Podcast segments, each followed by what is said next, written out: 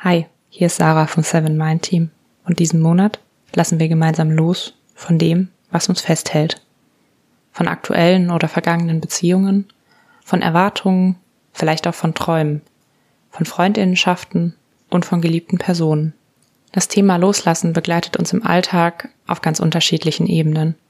Manchmal geht es um endgültige, manchmal auch nur um temporäre Abschiede. Wir sind konfrontiert mit Erwartungen, denen wir nicht gerecht werden mit unerfüllten Träumen, mit dem Älterwerden oder mit Verlust und Trauer. Achtsamkeit kann an unserer Seite sein, wenn es eine Zeit in deinem Leben gibt, in der du loslassen möchtest. Sie kann dir die herausfordernden Emotionen nicht einfach wegzaubern, aber sie kann dich dabei unterstützen, mit ihnen umzugehen.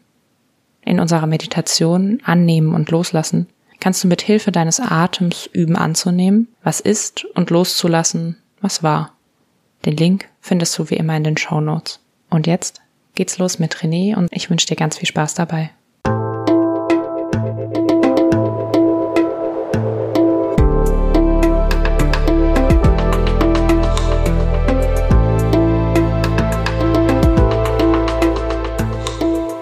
Willkommen bei dir, der Seven Mind Podcast mit Impulsen für ein gutes Leben. Für alle, die mehr Achtsamkeit und Gelassenheit in ihren Alltag bringen möchten. Aristoteles ging davon aus, dass menschliche Bindungen einen gemeinsamen Nenner brauchen. Er hat drei Kategorien definiert. Bindungen, die uns nützlich sind, beispielsweise geschäftliche Beziehungen oder Beziehungen, in denen wir etwas lernen können. Dann Verbindungen, die wir aus reinem Vergnügen pflegen, beispielsweise weil wir gleiche Interessen haben. Und Verbindungen, wie er es nennt, die durch Tugend begründet sind. Damit meint er, dass man sich vertrauen kann oder dass man Wertschätzung füreinander empfindet. Doch wie kann man damit umgehen, wenn dieser gemeinsame Nenner, der einen verbindet, verloren gegangen ist? In dieser Folge geht es um das Loslassen in zwischenmenschlichen Verbindungen. Und damit hi und herzlich willkommen im Seven Mind Podcast. Mein Name ist René Träder und das ist die 198. Impulsfolge.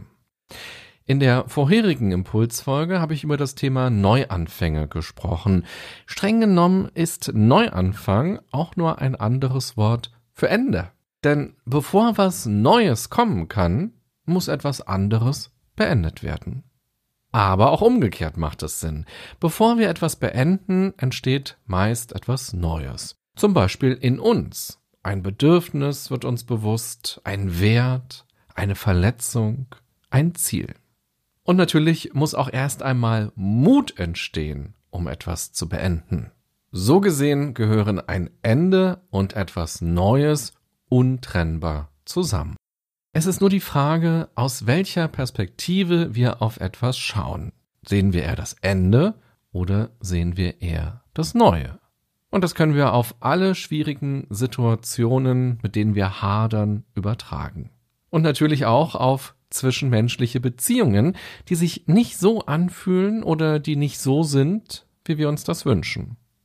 Das zu spüren, dass sich etwas verändert hat, dass man sich auseinandergelebt hat oder dass es Verletzungen gab, an denen man noch lange zu knabbern hat, ist oftmals sehr traurig. Man will das nicht wahrhaben, beißt die Zähne zusammen, überhört so manches und macht das mit sich aus. Man will das Miteinander jetzt nicht auch noch zusätzlich belasten.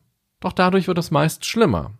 Irgendwann eskaliert es oder der Kontakt löst sich langsam auf, wie ein Foto, das lange in der Sonne hing, allmählich verblasst. Man nimmt das erst gar nicht wahr, doch irgendwann ist es für jeden erkennbar. Mein erster und vielleicht auch wichtigster Impuls in dieser Folge lautet, es ist völlig normal, dass zwischenmenschliche Beziehungen auch wieder auseinanderbrechen. Dass es Zeiten gab, in denen man sich wahnsinnig verbunden gefühlt hat, in denen man sehr viel Zeit miteinander verbracht hat, wunderschöne gemeinsame Erlebnisse hatte und sehr persönliche Gedanken und Emotionen geteilt hat und dass man irgendwann aber keinen Kontakt mehr hat, nicht weiß, was die andere Person denkt und fühlt und auch kein Herzrasen oder kein tiefes Gefühl von Verbundenheit mehr da ist. Das Leben ist im Fluss. Wir verändern uns, andere Menschen verändern sich und auch die Dynamik zwischen zwei Menschen verändert sich. Die Frage ist, ob das wirklich schlimm ist. Oder ist es nur schlimm, weil ein Qualitätsmerkmal in unserer Zeit, in unserer Kultur häufig Beständigkeit ist? Und wir glauben dann, dass alles ewig halten muss. Doch bremst das nicht auch unsere Entwicklung aus? Wie viele Dinge sind bei uns im Leben wirklich beständig über viele Jahrzehnte oder sogar ein Leben lang? Wenn wir einmal an Hobbys denken oder an Essensvorlieben, an die Art, wie wir gern Urlaub machen, an die Art, wie wir unseren Feierabend verbringen oder das Wochenende gestalten. Warum glauben wir, dass Freundschaften und Liebesbeziehungen besser sind, wenn sie sehr lange, am besten ein Leben lang dauern? Diese Erwartungshaltung bedeutet Druck und ist nicht besonders achtsam. Wir leben dadurch nicht im Moment, sondern wir leben für die Zukunft. Vielleicht hält uns diese Erwartungshaltung sogar davon ab, länger andauernde, tiefe Verbindungen entstehen zu lassen, weil wir ständig Angst haben, dass wir etwas kaputt machen könnten und die Angst vor dem Verlust uns dazu verleiten lässt, nicht hundertprozentig echt zu sein, zu lange zu warten, bis wir etwas ansprechen, was uns nicht gefällt, und dadurch bröckelt allmählich die Substanz der Beziehung.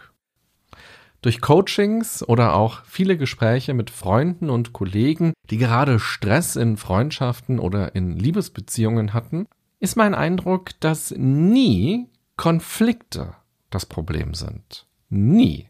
Und ich formuliere das ganz bewusst so spitz, um auch ein bisschen zu provozieren und zum Reflektieren anzuregen. Also, nie Nie, nie, nie sind die Konflikte oder die Meinungsverschiedenheiten der Grund gewesen, weshalb die Freundschaften oder die Liebesbeziehungen auseinandergegangen sind. Der Grund war eigentlich immer nur die Art, wie mit diesen Konflikten und mit diesen Meinungsverschiedenheiten umgegangen wurde. Also, wie darüber gesprochen wurde miteinander oder dass eben nicht darüber gesprochen wurde. Zum Beispiel, weil eine Person das erst gar nicht angesprochen hat oder weil, wenn es angesprochen wurde, die andere Person darauf gar nicht eingegangen ist. Mein Eindruck ist, dass vor einem Bruch eine Verwahrlosung im Miteinander entsteht. Damit meine ich, dass man das, womit man unzufrieden ist, eher schluckt oder aushält, es nicht konstruktiv oder klar genug oder oft genug anspricht. Oder eben, dass die andere Seite es nicht ernst nimmt, wenn es angesprochen wird und darüber hinweggeht. Diese Verwahrlosung ist nicht ein einziger Moment, so wie auch eine Wohnung nicht dadurch verwahrlost, dass man mal Klamotten auf den Boden wirft oder den Wäscheständer mal nicht abgenommen hat. Verwahrlosung ist ein Prozess, der eine gewisse Zeit andauert. Durch das Nicht-Ansprechen, durch das Überhören, durch das Nicht-Ernst-Nehmen verändert sich die zwischenmenschliche Beziehung und ist irgendwann wie eine Messi-Wohnung. Man findet nicht mehr das, was einem wichtig ist, was man braucht. Überall gibt es Hürden, über die man kompliziert rübersteigen muss, um den anderen zu erreichen. Und ein kleiner Schritt kann ganz leicht etwas kaputt machen, was von ganz viel Alltagskram bedeckt und zugeschüttet wurde. Vielleicht kannst du ja mit meiner Metapher etwas anfangen und entdeckst dich darin wieder, wenn du an Beziehungen von dir denkst, die schwierig geworden sind oder die kaputt gegangen sind. Impuls Nummer zwei lautet, nimm das wahr, nimm dabei auch die Energie wahr, die du in Beziehungen reingibst oder reingegeben hast, und sei aber nicht zu streng zu dir. Für die allermeisten Menschen können zwischenmenschliche Beziehungen super herausfordernd sein, weil wir ja nie bewusst gelernt haben, wie man Freundschaften knüpft und pflegt und wie man vor allem in schwierigen Zeiten gut kommunizieren und das miteinander dann gestalten kann. Wir haben es als Kinder einfach gemacht und wir haben es vor allem vorgelebt bekommen von Erwachsenen, aber oftmals nicht vorbildhaft. Und dann tragen viele von uns noch kleine Monster mit sich rum, die sich in der Kindheit bei uns eingenistet haben. Als wir zum Beispiel gemerkt haben, dass wir uns nicht auf Erwachsene verlassen können, dass wir kein Vertrauen haben können, dass sie uns beschützen, dass sie für uns sorgen. Oder dass wir nur ihre Aufmerksamkeit bekommen, wenn wir etwas leisten. Wir haben Liebe und Leistung dadurch verwechselt. In dieser Zeit konnten die beiden großen psychischen Grundbedürfnisse, die Autonomie und die Verbundenheit, sich nicht ganz natürlich entwickeln. Häufig ist ein Ungleichgewicht entstanden, worauf sich dann später Beziehungsmuster entwickeln, die uns unbewusst leiten. Ich mache es mal konkret. Weil wir zum Beispiel ein besonders großes Bedürfnis nach Verbundenheit haben, neigen wir vielleicht dazu, uns selbst eher zurückzunehmen und sprechen beispielsweise Konflikte unserer eigenen Bedürfnisse oder auch Grenzüberschreitungen nicht an oder erst sehr spät an. Harmonie steht dann für uns im Mittelpunkt. Aber manchmal ist es dann eben auch eine gespielte Harmonie, die wir in dem Moment gar nicht so empfinden. Und genau daraus kann dann diese Verwahrlosung im Miteinander entstehen, von der ich gerade gesprochen habe. Wir meinen es nicht böse, ganz im Gegenteil sogar. Unser Muster will die Beziehung stärken, ist aber dann doch eine Belastung für die Beziehung und schwächt sie. Deshalb ist es wichtig, sich selbst und die eigenen Denk- und Verhaltensmuster besser kennenzulernen. Und das geht natürlich ganz besonders gut in Beziehungen, besonders natürlich auch in romantischen Liebesbeziehungen, wenn man besonders viel Zeit miteinander verbringt. Impuls Nummer drei lautet deshalb, gute Beziehungen zu führen ist eine Fähigkeit, die durch Reflexion immer besser werden kann. Jede Beziehung stellt daher auch immer wieder ein neues Übungsfeld dar.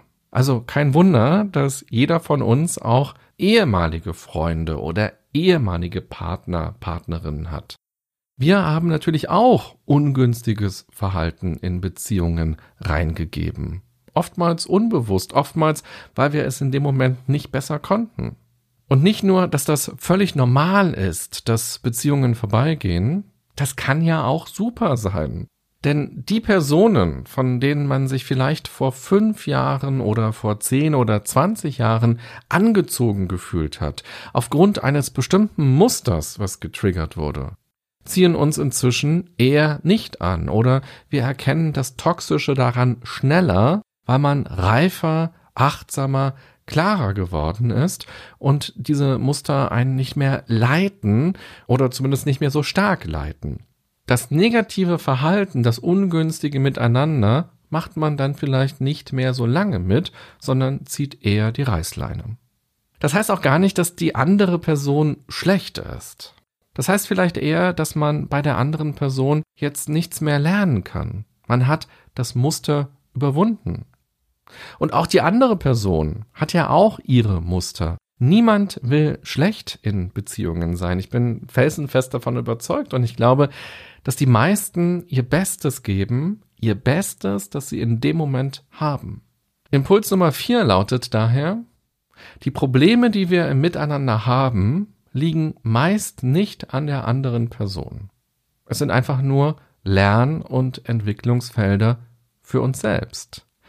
Wir werden so lange auf ähnliche Menschen stoßen, beziehungsweise uns von ihnen angezogen fühlen und sie in unser Leben ziehen, beziehungsweise wir werden so lange ganz ähnliche Konflikte mit unterschiedlichen Menschen haben, bis wir das Thema dahinter bearbeitet haben, bis wir unsere alten Verletzungen geheilt haben. Beispielsweise auf unsere Bedürfnisse miteinander achten, anderen davon erzählen, dafür einstehen, selbst dafür sorgen, und zwar rechtzeitig, oder auch uns selbst genug sein, uns selbst Liebe und Geborgenheit geben können, um mal nur ein paar Aspekte zu nennen. Und das Stichwort hier ist natürlich das innere Kind. Impuls 5 lautet, ein Ende muss kein Beziehungsende sein. Ein Ende kann einfach nur ein Ende davon sein, wie diese Beziehung bislang funktioniert hat. Oder welche Energie man selbst reingegeben hat. Es kann also ein Ende des eigenen alten Verhaltens sein. Der Neuanfang besteht dann vielleicht aus einer neuen Kommunikation, aus anderen Arten, wie man mit Konflikten umgeht oder wie man miteinander Zeit verbringt oder schlicht und einfach, was man voneinander erwartet. Ein Ende kann aber natürlich auch ein Beziehungsende sein. Hier ist dann nur wichtig, diese Beziehung nicht mit jemand anderem im Grunde genommen genauso weiterzuleben. Rund um Beziehungsenden und Neuanfängen hilft uns also ganz viel Reflexion und Achtsamkeit. Impuls Nummer 6. Es sind die Kleinigkeiten, die uns zeigen, dass dieser gemeinsame Nenner bröckelt. Versuche diese Kleinigkeiten achtsam und bewusst wahrzunehmen und sie nicht zur Seite zu schieben, sie nicht zu ignorieren oder kleinzureden. Übernimm Verantwortung dafür. Ich mache mal ein paar Beispiele und ich bin mir sicher, du könntest diese Sammlung auch noch für dich weiter ergänzen. Kleinigkeiten, die uns spüren lassen, dass etwas verändert werden muss, sind zum Beispiel die Lust, sich zu treffen, kommt nicht mehr auf, man trifft sich zwar trotzdem, aber dann eher aus einem Pflichtgefühl heraus.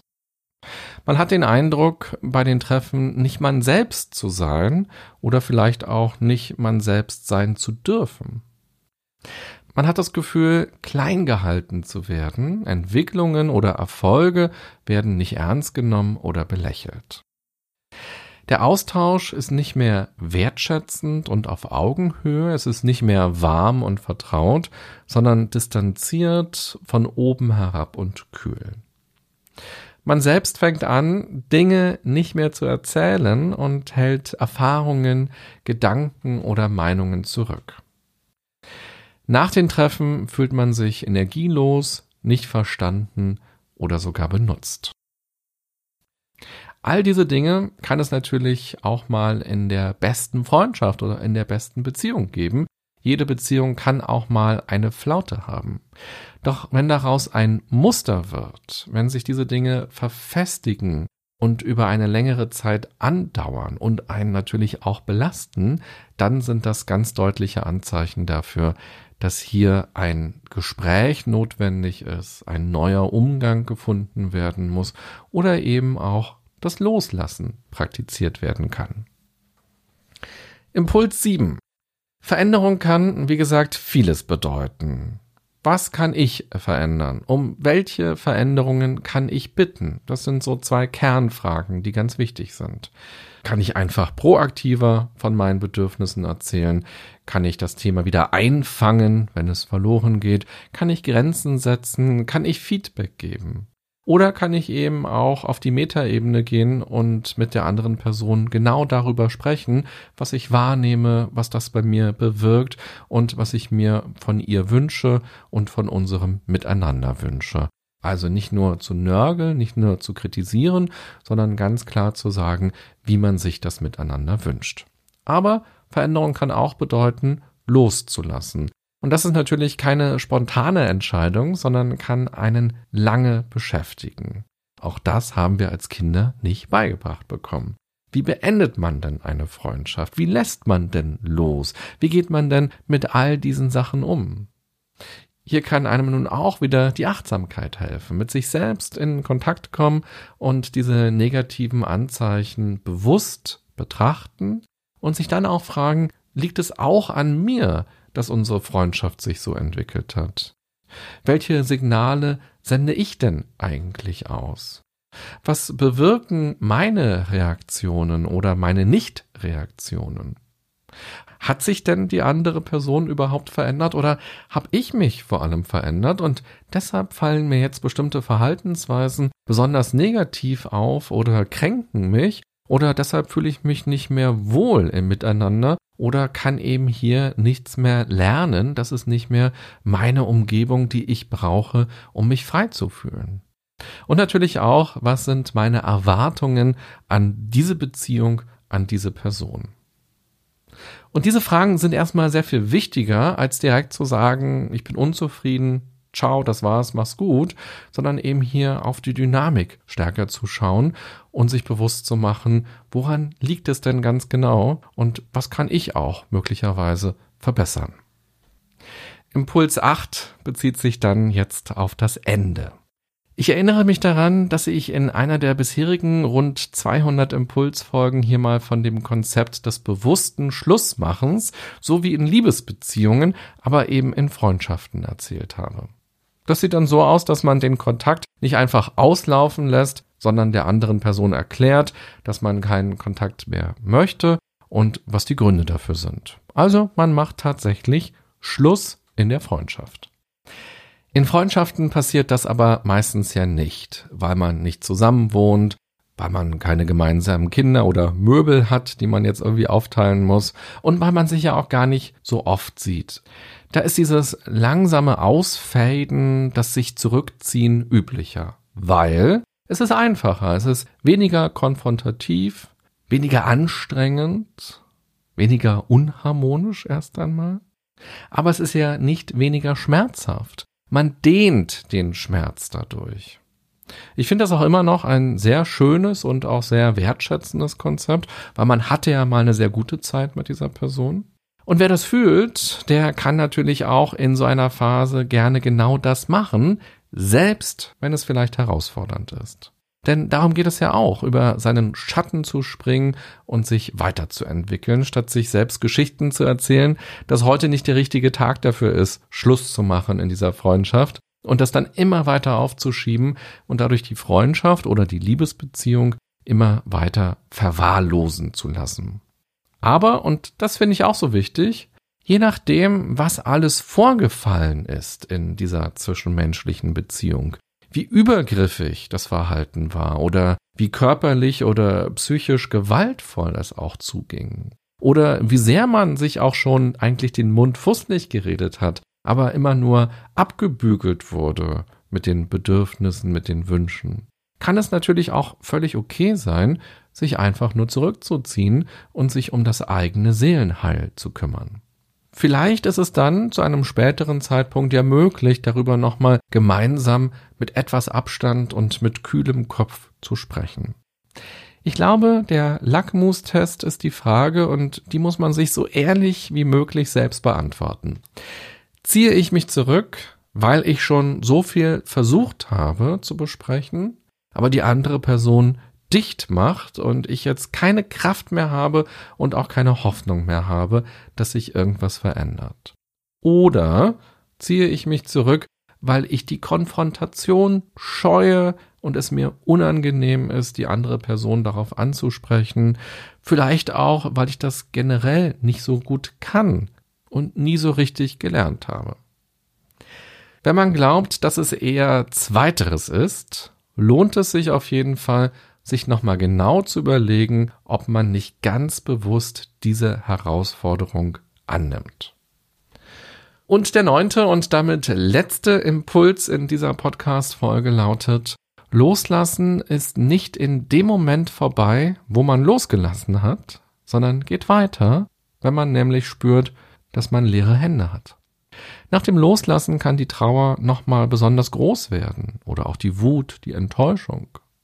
Deshalb kann es wichtig sein, sich auch in dieser Phase, also nach dem Verabschieden, nach dem Schlussmachen, nochmal ganz achtsam die Zeit zu nehmen, um die losgelassene Beziehung zu betrauern, um besser zu verstehen, was eigentlich passiert ist und auch mit Wertschätzung auf die guten gemeinsamen Zeiten zu schauen, statt nun über alles einen grauen Schleier legen zu müssen.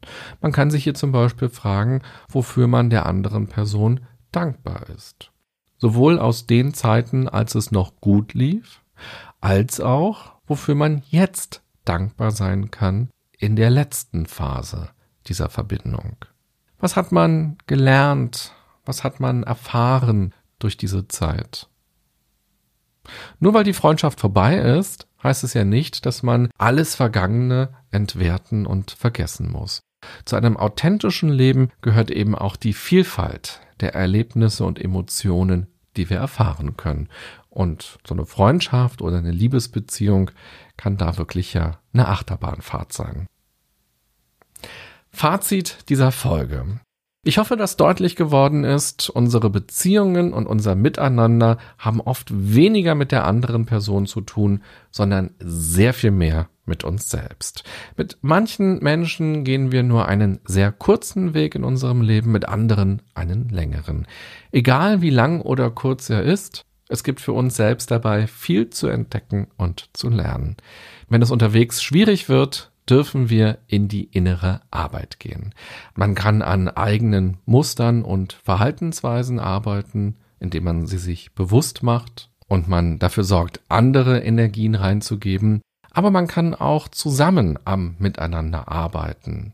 Und das sind dann vielleicht die ganz besonders tragfähigen Beziehungen, wo beide mitmachen, wo beide ein großes Interesse haben und wo beide gemeinsam diesen schwierigen Weg gehen.